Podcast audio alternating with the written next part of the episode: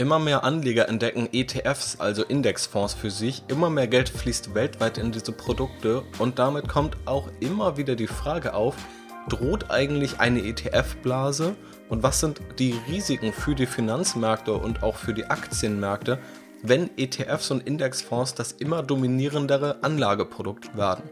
Diese Fragen schauen wir uns heute einmal an. Ich bin Janis und wünsche dir viel Spaß dabei. Fast jeder Anleger kennt heute ETFs und sehr viele Anleger haben auch erkannt, dass ETFs viele Vorteile für die Geldanlage bringen. Ich selbst bin auch in ETFs investiert. Mir ist es aber auch wichtig, die Seite der Nachteile einmal differenziert zu beleuchten oder sich einfach auch mit unangenehmen Fragen auseinanderzusetzen, was dann eigentlich mit den Finanzmärkten passiert, wenn die Anteiligkeiten an ETFs steigen. Und da gibt es spannende Phänomene, da gibt es auch spannende Äußerungen, unter anderem von einem der Begründer von ETFs, John Bogle. Und da gibt es auch unterschiedliche Seiten, die, denke ich, in unterschiedlichen Interessenskonflikten stecken, die eine eher verfälschende Sichtweise auf die Dinge gibt. Und ich möchte das Ganze hier einmal möglichst reflektiert für dich betrachten. Wenn du am Ende denkst, da fehlt noch irgendwas, dann lass es mich natürlich sehr, sehr gerne wissen. Ich merke auch gerade, dass sich Fragen zu einer möglichen ETF-Blase häufen. Um mal Till zu zitieren, der mir bei Instagram geschrieben hat, ich höre schon lange deinen Podcast und bin echt begeistert. Seit dem ETF-Trend in den letzten Monaten stelle ich mir jedoch zwei Fragen, die du vielleicht schon öfter gehört hast. Und hier geht es um die zweite Frage. Da der Hype um ETFs und ETF-Sparpläne aktuell so groß ist, kann es sein, dass da eine Art Blase oder so etwas entsteht, da ja so wie es aktuell läuft, praktisch jeder ohne Ahnung in Aktien investieren kann. Und mir wurde an anderer Stelle ein Artikel aus der US-amerikanischen Zeitschrift The Atlantic zugeschickt, wo die Frage gestellt wird, könnten Indexfonds schlimmer als Marxismus sein? Also ein sehr spannender, provokativer Titel. Und genau dieser wirft einige Thesen auf, die ich hier mal Schritt für Schritt durchgehen und kommentieren möchte.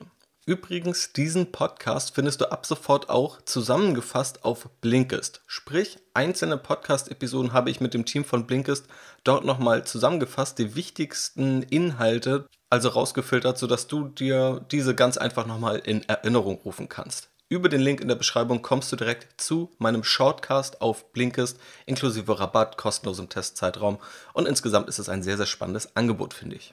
Also widmen wir uns der Frage nach der ETF-Blase oder ob ETFs schlimmer als Marxismus sind und woher überhaupt diese Fragestellung kommt. Grundsätzlich, wenn wir über ETFs oder Indexfonds sprechen, dann verwende ich beides hier synonym. Streng genommen sind es noch unterschiedliche Produkte. In den allermeisten Fällen ist ein Indexfonds aber ein ETF und umgekehrt, es gibt aber auch Ausnahmen. Also das nur zur Begriffsklärung. Und wenn wir über Risiken von ETFs sprechen, dann gibt es unterschiedliche Risiken auf unterschiedlichen Ebenen. Einmal das Risiko der Anlageklasse, die ein ETF abbildet. Also über ein ETF kannst du in Aktien investieren, du kannst aber auch in Anleihen investieren. Du kannst in europäische große Aktien investieren oder in kleine Aktien aus Ostasien. Natürlich hat die Anlageklasse einen wesentlichen Einfluss darauf, wie viel Risiko du eingehst. Das ist also eine Risikoebene. Eine andere Risikoebene ist das Produktrisiko. Also welches Risiko gehst du ein dadurch, dass du in diese Aktien über einen ETF investierst und dir diese Aktien nicht direkt kaufst? Übrigens, dieses Produktrisiko, das hättest du auch bei einem aktiv gemanagten Fonds und ist da tatsächlich ziemlich identisch zu einem ETF. Man muss sagen, das, was in Deutschland auf den Markt kommt, das ist schon ziemlich stark reguliert, sprich, da werden Risiken minimiert. Es gibt immer noch Themen wie das Wertpapierleiherisiko, ein mögliches Kontrahentenrisiko, also gewissermaßen Risiken, die aber alle auch stark besichert sind. Natürlich kann es dabei immer mal dazu kommen, dass eine Besicherung nicht ganz standhält. Auch wenn es in den letzten 40 Jahren, in denen es ETFs gibt, mir zumindest kein Fall bekannt ist, wo da mal Nachteile für Anleger daraus entstanden sind. Und dann gibt es eben nochmal das dritte Risiko, und zwar das Risiko der Finanzmärkte. Also was passiert dadurch, dass mehr Geld in ETFs fließt. Und dieses dritte Risiko ist das, wo heute der Fokus drauf liegt. Für die anderen beiden Risiken empfehle ich dir entweder andere Podcast-Episoden oder einfach mal die Academy und auch die kostenfreie Videoserie davor. Da geht es ganz stark um die Wahl der richtigen Anlageklasse und da geht es auch ganz speziell um ETFs, die richtigen zu finden und auch das Produktrisiko einschätzen zu können und dann zu minimieren. Generell ist jetzt Kritik an ETFs auch nicht neu. Man muss aber dazu sagen, ein Großteil der Kritik kommt aus einem Lager, das eher ETFs als Feindbild hat, also eher auch von aktiv gemanagten Fonds, die natürlich darunter leiden, dass ETFs viel günstiger auf den Markt kommen. Das heißt, wenn jetzt Fondsmanager oder Anbieter von aktiv gemanagten Fonds ETFs kritisieren, dann sollte man erst einmal skeptisch sein. Das heißt nicht, dass ihre Argumente inhaltlich falsch sein müssen, definitiv nicht, aber natürlich gibt es einen gewissen Interessenskonflikt von Fondsmanagern, ETFs eher schlecht zu reden. Man muss aber auch dazu sagen, diesen Interessenskonflikt gibt es auch umgekehrt. Also es gibt auch ETF-Magazine, die tendenziell in meinen Augen einige Kritikpunkte eher unter den Tisch kehren, die man durchaus an ETFs äußern kann. Am Ende werde ich darauf auch nochmal ganz explizit eingehen. Dazu haben wir auch einige wissenschaftliche Studien hier, die wir uns einmal genauer anschauen können. Also, was sind so die Kritikpunkte aus dem Artikel Could Index Funds be worse than Marxism von The Atlantic, einem, soweit ich das beurteilen kann, renommierten und auch durchaus differenzierten Herausgeber aus den USA. Erst einmal die grundlegenden Beobachtungen. Wenn in Indexfonds, also in ETFs investiert wird, dann werden weniger aktive Entscheidungen getroffen. Es wird einfach in breite Märkte investiert. Es wird beispielsweise der US-amerikanische Aktienmarkt abgebildet, beispielsweise durch den SP 500 oder in Deutschland wird beispielsweise in den DAX investiert. Keine aktive Entscheidung, welche Aktie nun besser ist als eine andere, sondern der Markt wird hier abgebildet. Auch das ist oftmals ein Kritikpunkt, dass ETFs ja völlig blind seien. Tatsächlich muss man aber dazu sagen, und das ist auch etwas, was ich hier leicht kritisieren würde und was oft in ETF-Kritik zu kurz kommt, nicht jeder ETF ist automatisch ein komplett passives Investment. Auch über passiv und aktiv und diese Unterscheidung habe ich schon mal in einem Podcast gesprochen, wo ich auch ein paar Kritikpunkte an Get Commerce, sonst hervorragende Buch Souverän investieren mit Indexfonds und ETFs geäußert habe. Denn wenn wir uns vorstellen, welche Welt uns offen steht, wenn wir in ETFs investieren, dann ist es ja nicht so, dass jeder, der einen ETF kauft, automatisch in die ganze Welt investiert, sondern es gibt Branchen-ETFs, beispielsweise zur Automobilbranche, zu Banken, zu Technologieaktien. Einige investieren eher in Europa oder in Deutschland oder in Asien oder von mir aus auch in Afrika, andere investieren fast nur in den USA. Dann wiederum lassen sich auch bestimmte Kennzahlen unterschiedlich gewichten. Also einige investieren dann eher in qualitätsfokussierte ETFs, andere eher in wachstumsfokussierte ETFs, andere eher in ETFs, die Aktien abbilden, die hohe Ausschüttung, hohe Gewinnausschüttung tätigen. Und das sind ja alles unterschiedliche Wege und durch unterschiedliche Gewichtungen von Regionen, von Branchen, von Kennzahlen wird ja auch irgendwo eine Entscheidung getroffen und wird nicht einfach nur komplett passiv der gesamte Markt abgebildet. Das also hier nochmal vorausgeschickt, nicht jeder Indexfonds ist automatisch so passiv, äh, wie es den Anschein hat. Außerdem wird dann festgestellt, dass Indexfonds mittlerweile deutlich höhere Zuflüsse haben als aktive Fonds. Man muss dazu wissen, Indexfonds gibt es seit den 70ern, so richtig dann massentauglich ab den 80ern, gerade in den USA. Und die sind eher schleppend angelaufen. Also da redet man teilweise von Zuflüssen von einem zweistelligen Millionenbetrag, was natürlich im Verhältnis zur Anlagesumme relativ wenig ist. Heute hat sich das aber ein bisschen gedreht. Beispielsweise werden hier Zahlen von 2016 genannt, dass jedes Jahr aktuell 300 Milliarden US-Dollar aus aktiv gemanagten Fonds rausgezogen wird und 500 Milliarden US-Dollar in Indexfonds investiert wird. Man sieht hier also eine ziemlich starke Verschiebung raus aus teuren aktiv gemanagten Fonds hin zu günstigeren, weitestgehend passiven Indexfonds. Insgesamt sind nun 11 Billionen US-Dollar in Indexfonds investiert, was 2 Billionen mehr sind als noch vor einem Jahrzehnt. Und Stand heute ist in den USA mehr Geld in passiven Fonds, so wie es dort genannt wird, als in aktiven Fonds investiert. Passiv hier natürlich in Anführungszeichen. Was außerdem jetzt spannend ist, dadurch, dass der Anteil gestiegen ist an Indexfonds am Markt, ist, dass die meisten Aktien tatsächlich Indexfonds bzw. die Fondsgesellschaften dahinter als große Anteilseigner haben. Für neun von zehn Unternehmen im SP 500, also dem größten US-amerikanischen Aktienindex, ist der größte Anteilseigner einer der drei großen Fondsanbieter. Dazu zählt Vanguard, dann gibt es noch iShares, die von BlackRock aufgelegt werden und weit abgeschlagen dahinter dann State Street Global noch eher etwas unbekannter, aber Vanguard und gerade BlackRock mit iShares dominieren den großen Markt. Und die meisten Unternehmen haben einen dieser Anbieter als einen der größten Eigentümer. Für viele Aktienunternehmen gilt sogar, dass diese großen Indexunternehmen 20% oder mehr der Aktien kontrollieren, sozusagen, also letztendlich besitzen. Es wird auch davon gesprochen, dass Indexfonds etwa 20 bis 30 Prozent des amerikanischen Aktienmarkts kontrollieren oder besitzen. Andere Zahlen, die ich gefunden habe, gehen von 18 Prozent aus. In jedem Fall ist es natürlich aber schon ein sehr, sehr wesentlicher Anteil. Und auch die drei großen Anbieter habe ich schon erwähnt. Diese kontrollieren etwa 80 bis 90 Prozent des Marktes, sprich 80 bis 90 Prozent des in Indexfonds investierten Geldes geht an diese drei Anbieter. Und das liegt irgendwo auch am Geschäftsmodell oder ganz zentral im Geschäftsmodell, da die Skalierung es diesen Anbietern überhaupt ermöglicht, so kostengünstig zu arbeiten. Ein kleiner Anbieter kann gar nicht mit den gleichen Kosten ein ETF anbieten, wie es die großen Anbieter können. Die großen Anbieter können über die Größe irgendwann so günstige Kosten anbieten, dass damit sonst keiner konkurrieren kann und das nur so auch profitabel für sich selbst gestalten. Also auch das sehen wir, zum einen diesen Trend hin zu Indexfonds, aber auch im Indexfondsmarkt der Trend hin zu einigen wenigen großen Unternehmen, die die besten Konditionen anbieten können. Und man muss dazu auch sagen, wenn wir schon über Zuflüsse und die großen Unternehmen sprechen, müssen wir auch über Ergebnisse sprechen. Und auch hier wird hervorgehoben, dass das gute Entscheidungen waren. Also beispielsweise wird eine Statistik von Morningstar genannt, dass in dem Jahrzehnt bis 2019, also vor 2019 die zehn Jahre, haben drei von vier aktiven Fonds schlechter abgeschnitten als ihr vergleichbarer Indexfonds. Wer 100.000 US-Dollar in einen Indexfonds gesteckt hätte, hätte im Schnitt 356.000 US-Dollar nach 10 Jahren. Wer sie traditionell in einen aktiv gemanagten durchschnittlichen Fonds investiert hätte, hätte 313.000 US-Dollar. Man spricht da also schon von signifikanten Unterschieden, die vor allem aus gesparten Gebühren entstehen. Allein 2019 wurden 6 Milliarden US-Dollar an Gebühren gespart. Und ein Professor für Finanzen von der University of Utah mit dem Namen Jonathan Brogard sagt, This is on net positive for society. Das heißt, unterm Strich ist es positiv für die Gesellschaft. Er sagt noch, man bekommt letztendlich den gleichen Vorteil davon, am Markt beteiligt zu sein, aber für ein Zehntel der Kosten und er nennt es dann einen No-Brainer, dass es sinnvoll sei, in Indexfonds zu investieren. So, das ist bis hierhin eine wichtige Ausgangsbasis, das zu verstehen, wie dieser Indexfondsmarkt aufgebaut ist und dass er immer stärker wird und was aber auch natürlich die Vorteile von ETFs als Anlageinstrument gerade für Privatanleger sind. Nun kommen wir mal zu diesen kritischen Punkten.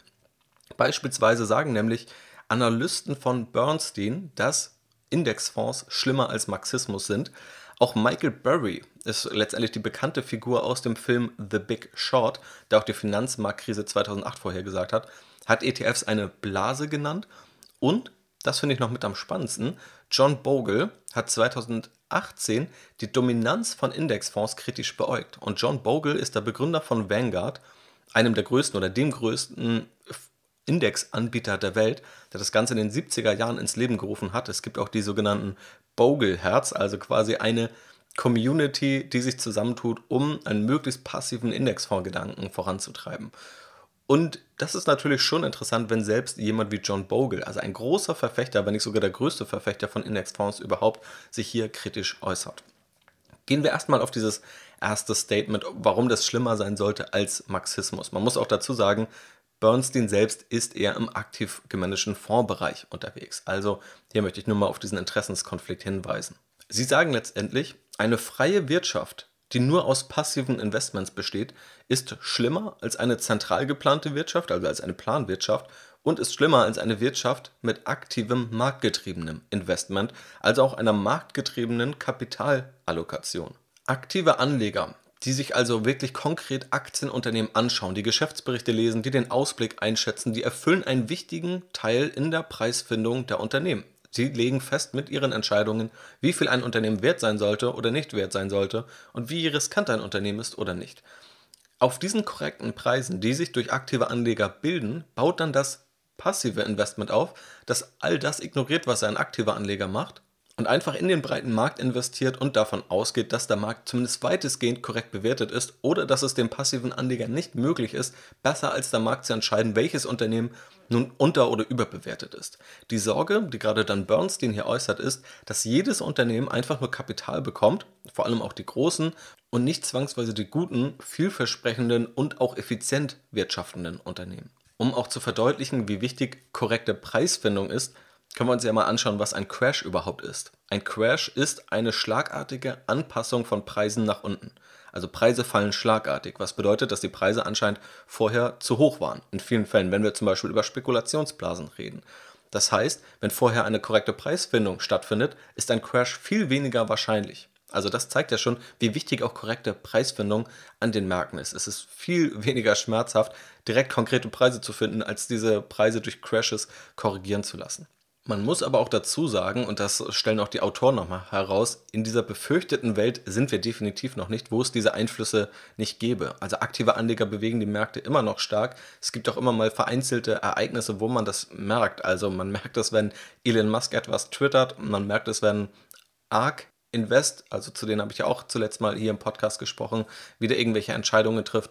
Oder wenn einzelne Family Offices, da empfehle ich dir das letzte Briefing, das hier im Podcast rausgekommen ist, mit etwas zu viel Geld an den Markt gehen, was da noch für Kursbewegungen möglich sind. Also wir sind weit davon entfernt, dass aktive Anleger keinen Einfluss mehr hätten. Auch ohne große ETF-Anteile gab es beispielsweise in der Dotcom-Blase 2001 starke Fehlbewertungen. Und man muss ja auch dazu sagen, wenn das der Fall sein sollte, dass der Markt irgendwann gar nicht mehr in der Lage ist, korrekt Preise zu finden, dann ist es ja umso attraktiver, ein aktiver Anleger zu sein und sozusagen Informationsvorteile zu nutzen oder klüger zu sein als der Markt, weil es dann ja immer einfacher sein sollte, wenn immer weniger Anleger das machen. Das heißt, auch ich würde davon ausgehen, dass es sich langfristig eher ausmittelt und dass man nur sehr, sehr schwer in ein Szenario kommt, wo aktive Anleger gar nicht mehr aktiv sind oder gar keinen Einfluss mehr hätten. Ein weiterer Kritikpunkt bezieht sich auf mögliche Unsicherheit, die an den Finanzmärkten durch Indexfonds entstehen kann. Einen der Autoren einer wissenschaftlichen Studie dazu habe ich bereits genannt. Es ist Brogard, der zusammen mit Ringenberg und Sowich von der University of Kentucky eine Analyse veröffentlicht hat. Und es hat sich vor allem auf Aktienunternehmen bezogen, die mit Rohstoffen arbeiten und auch zentral Rohstoffe einkaufen müssen, um ihre Produkte oder ihre Dienstleistungen anzubieten. Also Unternehmen, die Rohstoffe brauchen, versuchen diese erstmal günstig zu kaufen. Ja, wenn du dir vorstellst, du bist in einem Unternehmen tätig als Einkaufsleiter und einer der größten Kostenpunkte ist, ob man nun einen Rohstoff für 5% mehr oder weniger kauft und wenn man ihn eben günstiger kauft, hat man direkt 5% Gewinnmarge fürs Jahr, dann ist klar, das ist ein immens wichtiger Job.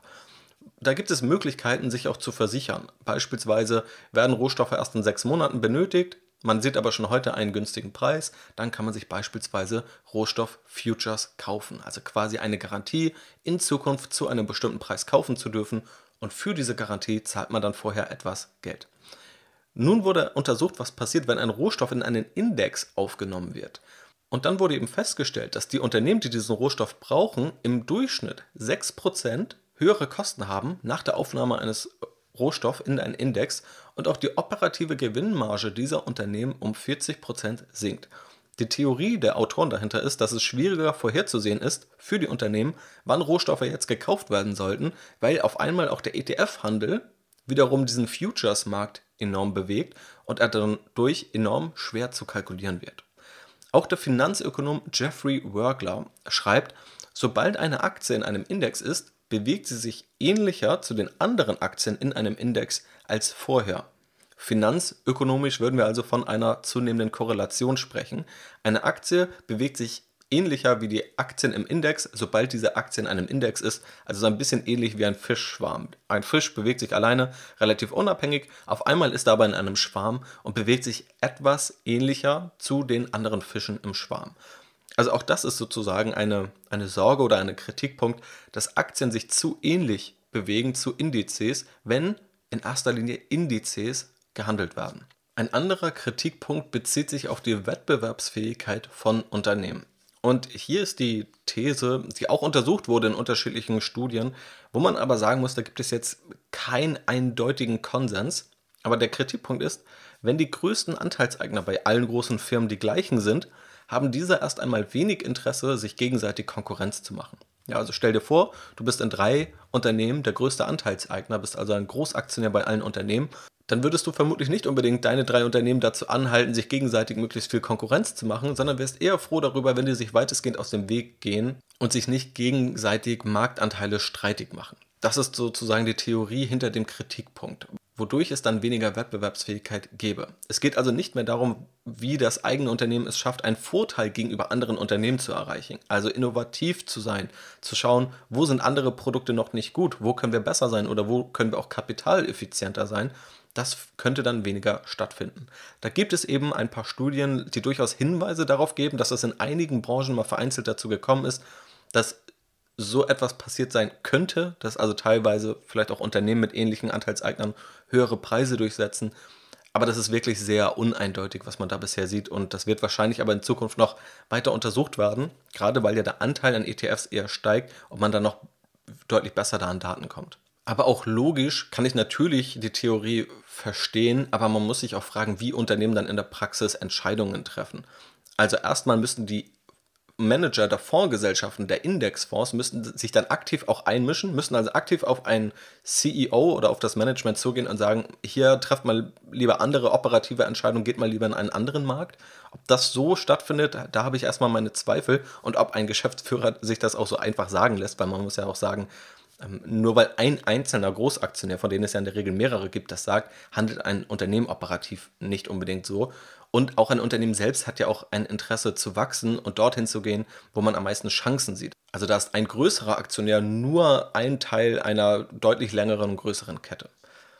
Es gibt noch einen weiteren Kritikpunkt, der eigentlich auch so ein bisschen sozusagen in die andere Richtung geht. Und zwar, dass Entscheidungsmacht bei wenigen Fondsgesellschaften liegt, auch bei Indexfonds liegt, weil die einfach große Anteile der Aktien halten und damit ja auch Anteile der Stimmrechte. Also auf Aktionärshauptversammlungen kann man mit Stimmrechten, mit jeder Aktie hält man ein Stimmrecht und wer dann 20% der Aktien hält, da hat dann auch 20% der Stimmen, wenn eben Dinge dort beschlossen werden.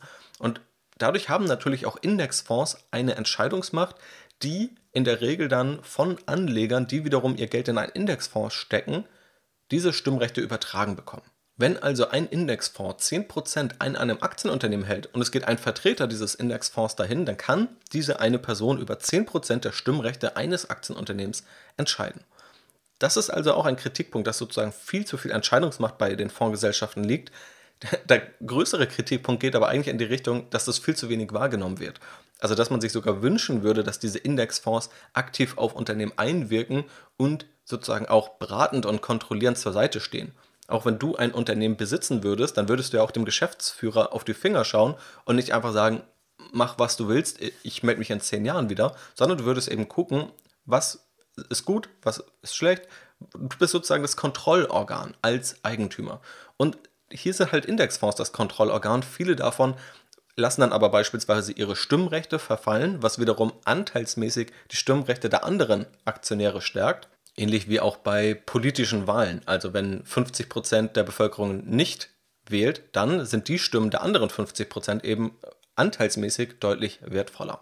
Und das gleiche gibt es eben auch bei Indexfonds, dass sich also gewünscht werden würde, dass es mehr Anleger gibt, die auch ja, um Entscheidungen ringen, die sich auf Hauptversammlung Argumente um die Ohren hauen, was nun die bessere Entscheidung für ein Unternehmen ist. Und wenn große Anteilseigner das nicht mehr wahrnehmen, dass dann sozusagen schlechtere Entscheidungen für das Unternehmen entstehen.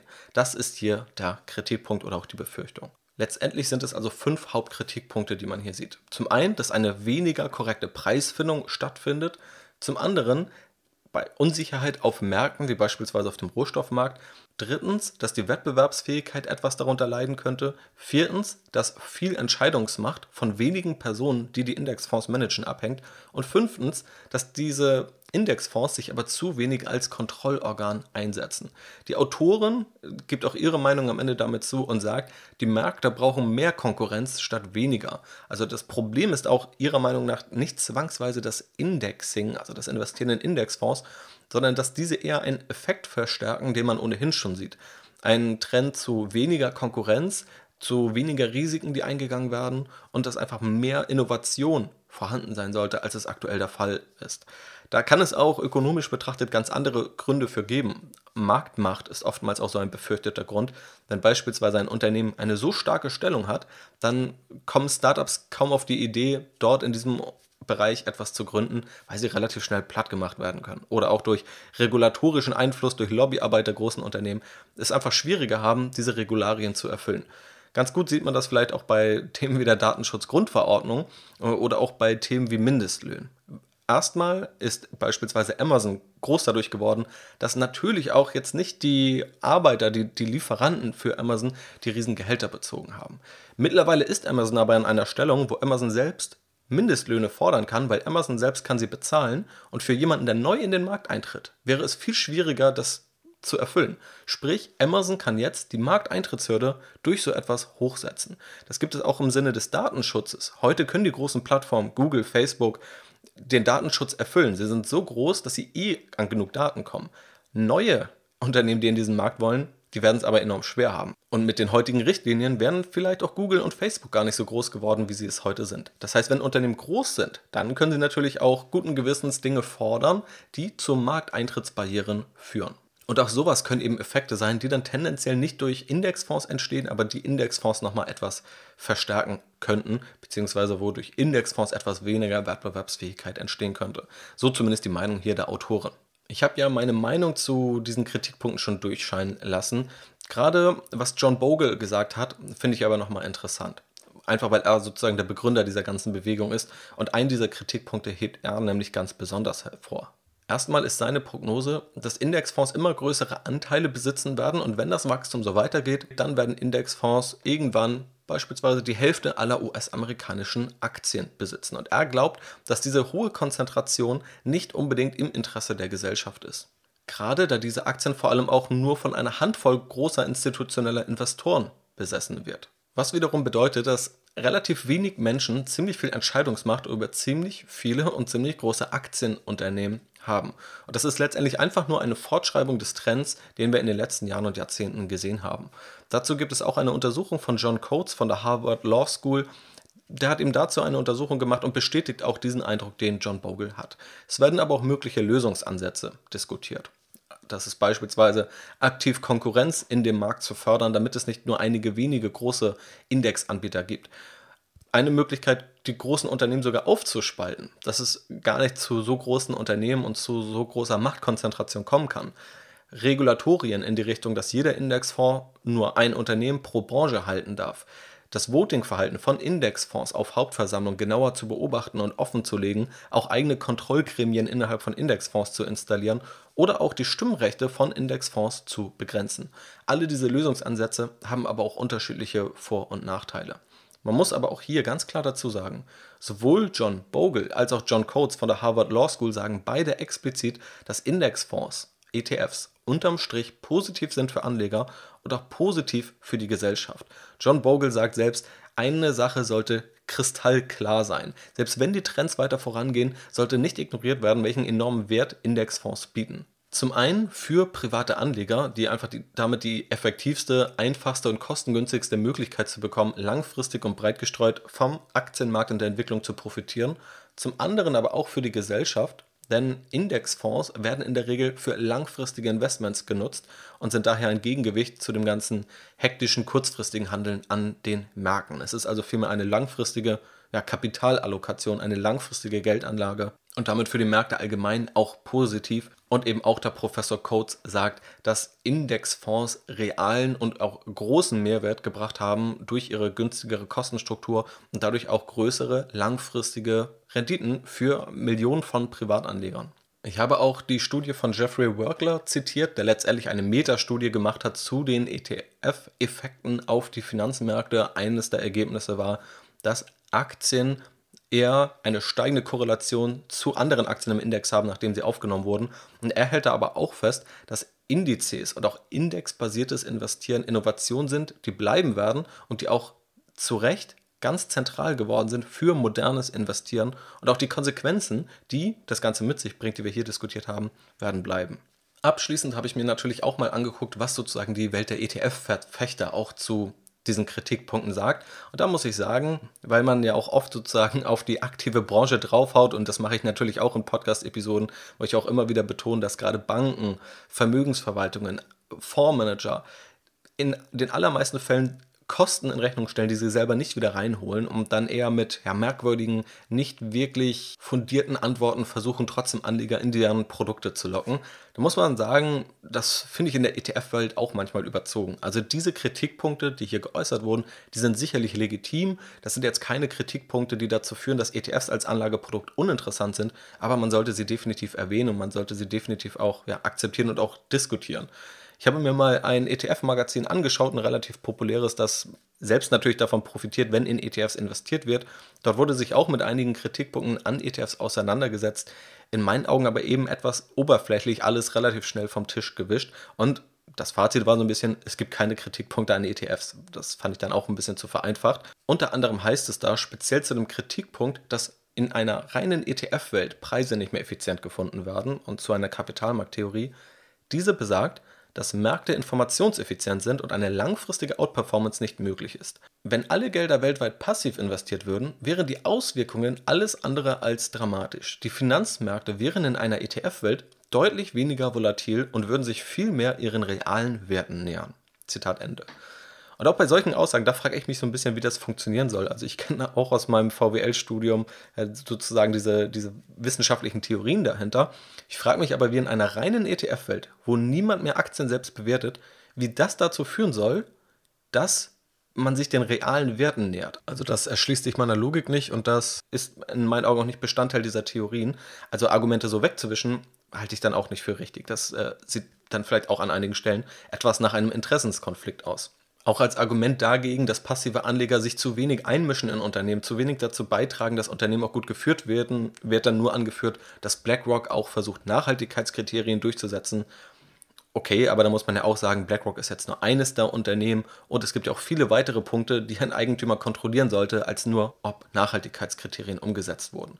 Und man muss auch sagen, je nachdem, wo man das liest, ist der ETF-Anteil auch etwas kleiner oder etwas größer. Also auch Statistiken bieten Möglichkeiten, Dinge zu verzahnen. Beispielsweise werden dort dann eher Statistiken zitiert, dass der ETF-Anteil eher bei 6 bis 7 Prozent weltweit liegt. Was auch durchaus sein kann, die einen beziehen sich dann mal auf die gesamte Welt, die anderen nur auf die USA, wo der ETF-Anteil schon deutlich höher ist und so kann man natürlich auch die eigene Story etwas besser untermauern. Ich teile aber unterm Strich eher das Fazit der ETF-Fraktion, nämlich auch, dass ETFs gute Anlageinstrumente sind und es auch auf sehr, sehr lange Zeit mit hoher Sicherheit bleiben werden. Aber auch da sollte man sich einfach einen gewissen kritischen Blick beibehalten. Also, als Fazit unter diesem Thema können wir, glaube ich, sehr, sehr gut festhalten. Das Thema ist komplex. Es gibt viele Kritikpunkte, die nicht ganz eindeutig sind. Klar ist aber in meinen Augen, Indexfonds verändern Finanzmärkte. Es hat einen Einfluss auf Finanzmärkte, wenn Indexfonds die größten Anteilseigner sind oder es in Zukunft werden und dieser Trend so weitergeht. Wichtig ist aber auch, dass diese Veränderung alle Teilnehmer des Finanzmarkts treffen, unabhängig davon, ob sie dann in ETFs oder in einzelne Aktien oder einen aktiv gemanagten Fonds investieren. Alle müssen damit umgehen. Das heißt, die allermeisten hier gezeigten Kritikpunkte machen das Anlageprodukt der ETFs nicht schlechter. Das heißt auch weiterhin, dass es keine Pflicht ist, in ETFs zu investieren, dass es aber auch nach wie vor in meinen Augen völlig in Ordnung ist, in ETFs zu investieren. Und man sieht auch immer wieder, selbst bei kritischen Studien, werden die positiven Nettoeffekte von ETFs hervorgehoben und auch zahlreiche Experten, sei es Warren Buffett oder Paul Samuelson, der Wirtschaftsnobelpreisträger oder Eugene Farmer, heben immer wieder hervor, was die Vorteile auch von ETFs sind, gerade für Privatanleger, die eher am Anfang stehen und die eben noch nicht in der Lage sind, bei der Auswahl einzelner Aktien mit den ganz großen Investoren mitzuhalten. Da sind ETFs eine hervorragende Möglichkeit. Also ich hoffe, dass dir das einen Einblick gegeben hat in die Frage, ob nun eine ETF-Blase droht oder nicht oder was einfach die Effekte sind, wenn Vermögen in ETFs steigt.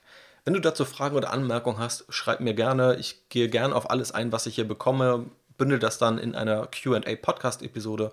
Also lass mich das sehr, sehr gerne wissen und dann mache ich da gern ein Follow-up. Weiterführende Links findest du in der Podcast-Beschreibung. Natürlich auch den Link zu diesem Podcast auf Blinkist, der jetzt seit ein paar Tagen offiziell raus ist. Und dann wünsche ich dir viel Spaß dabei. Vielen Dank fürs Zuhören. Dir noch einen wunderschönen Tag und bis zum nächsten Mal.